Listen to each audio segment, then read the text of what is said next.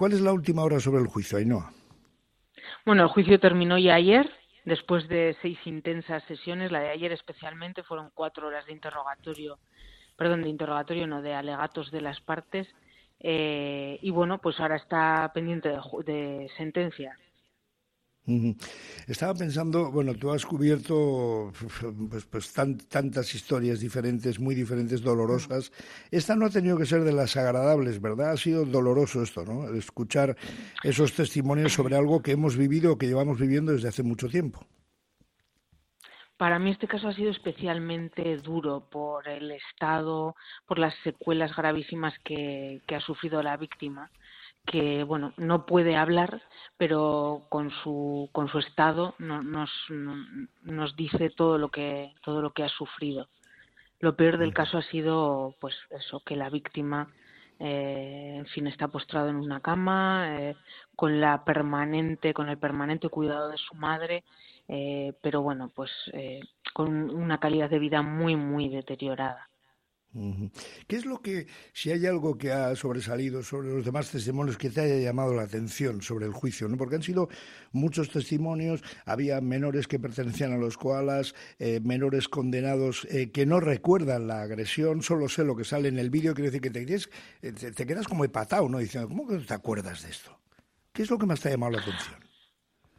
Para mí ha habido varios momentos. El momento más duro fue cuando las forenses explicaban el estado en el que ha quedado Alex, las gravísimas lesiones que tenía en la cabeza con la con fractura de bóveda craneal, de la base craneal de la mandíbula y con daños neuronales irreversibles que le han dejado pues eso sin poder hablar, sin poder eh, andar, eh, ni siquiera comer, aunque ya le han podido retirar la sonda por el por el inmenso trabajo que hace su madre y con la ayuda de los fisioterapeutas ese fue un momento especialmente duro y luego mm, otros momentos eh, relevantes son las declaraciones de, de, los acusados que, como bien dices, no se acordaban, eh, alegaban que estaban bebidos y daba la sensación de que no eran muy conscientes de, de lo que había pasado.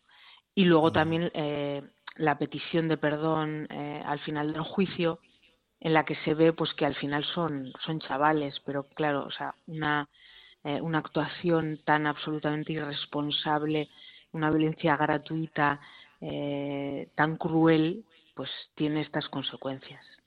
Una familia rota una vida destrozada y las suyas probablemente pues también a lo que seguramente ahí no, no han podido contestar los agresores estos animales, porque son chavales pero se comportan como animales a veces, eh, esa la pregunta que hacía la madre al comenzar el juicio, ¿no? ¿Por qué le habéis hecho esto a Alex, no? Es que no hay una respuesta, porque fue Alex, pero podía haber sido cualquier otro, o sea, según eh, se ha reflejado en el en, el juicio, eh, los archañas que, que han pasado a declarar por allí han dicho que esa misma noche, antes y después de la agresión a Alex, hubo otras víctimas. Eh, cuando iban en el tren hacia Morevieta ya le abordaron a un menor, le quitaron la visera, le acorralaron y después también, o sea, fue Alex, pero podía haber sido otro, no, no había un motivo. Ni siquiera en seis intensas sesiones eh, de juicio con testimonios de todo tipo, chañas forenses, testigos, amigos, familias, no se ha podido saber cuál fue el origen de esa supuesta pelea. No, se ha podido saber. O sea, el origen sería una cosa tan banal como me has mirado o me has empujado o nada. O sea, simplemente mm, pues te elegimos a ti porque sí. ¿Qué te, te imaginas que le pasa a tu hijo? A tu hija, a tu sobrino, eh, se le caen los palos del sombrajo. Dicen que antes ya se habían encontrado con él, ¿no? Que parecía que iban contra todo a Morivieta en aquel caso, ¿no? Sí, sí. Mm, eh, antes, bueno, según eh, alegan los, los acusados, o, perdón, yo esto lo he escuchado en boca de los menores ya condenados, que también eh, participaron en la agresión. Había uno de ellos, uno de los menores, había tenido una enganchada con los amigos de Alex mm. en un bar anteriormente. Tampoco se sabe el motivo. Pero yo no sé si eso es una estrategia de defensa, si realmente fue así, porque sí, yo creo que ni siquiera ellos lo saben. No sé.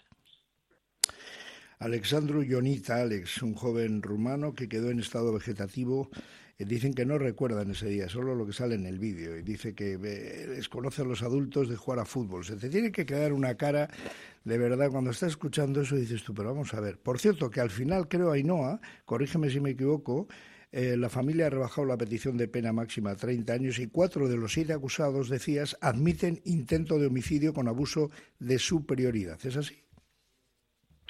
Eso es, a, lo largo del juicio se practica la prueba y entonces al final las partes pues deciden si sus calificaciones iniciales eran acertadas o han tenido que modificar y en estos casos han modificado. La prisión permanente revisable, por lo que decían los abogados que han participado en, la causa, pues no cabe en un caso de tentativa o al menos no hay jurisdicción eh, previa que, hable de, eh, de una tentativa, o sea, que la prisión permanente revisable se aplique a un delito en grado de tentativa. No se ha dado. Eh, y luego las, las defensas han asumido de manera subsidiaria, es decir, si los jueces que forman el tribunal no consideran que mm, debe ser absuelto, pues de manera subsidiaria, alternativamente, pues asumimos que puede haber sido un homicidio, en todo caso, un homicidio con abuso de superioridad y no un asesinato con alevosía, eh, que es lo que, lo que defienden las, las acusaciones, fiscalía y acusación particular. A pesar de las patadas en el suelo, de los palos, de los botellazos que no fue el único esa noche, porque con el mismo patrón atacaron, según dicen, intimidaron y robaron a otras víctimas en cuatro incidentes, ¿no? Es decir, lo, lo cuentas, lo vas contando todo por episodios, lógicamente, en el, en el correo, y la verdad es que te vas quedando, sobre todo, fíjate, como guinda, no guinda roja, en este caso guinda negra, el jefe de investigación de la Policía Vasca de la Chancha detecta 15 bandas juveniles criminales con 500 miembros en Vizcaya y dice que el objetivo, como en el caso de los koalas, no es el robo, sino la diversión. Terrible esto. Sí, eso fue otro de los testimonios eh, relevantes en, en el juicio.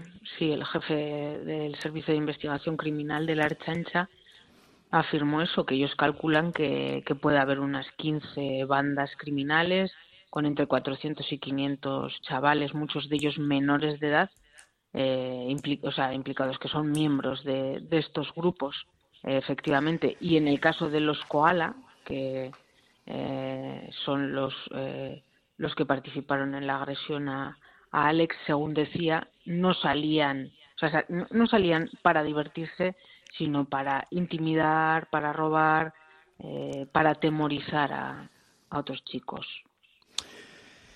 Qué barbaridad, qué barbaridad. ¿Y cómo te quedas después ya como periodista? Tienes que cambiar de argumento, tocas bastantes más temas, evidentemente, cercanos la mayoría de ellos, cosa que te agradecemos porque se entiende mucho bien, eh, mucho, mucho mejor la historia.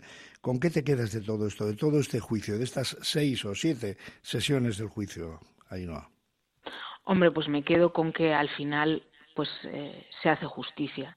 Estas cosas no salen gratis, no se puede ir por ahí eh, matando a la gente ni, ni, ni, agrediendo y confío en que eh, esos padres que tienen hijos adolescentes, eh, como yo al mío, pues les hagan ver que estas cosas que no se pueden dejar llevar por el grupo, que tienen que pensar en las consecuencias, que por encima de todo están las personas y que, y que nada merece la pena eh, eh, pues si se hace daño a una persona, que eso está mm. por encima de todo.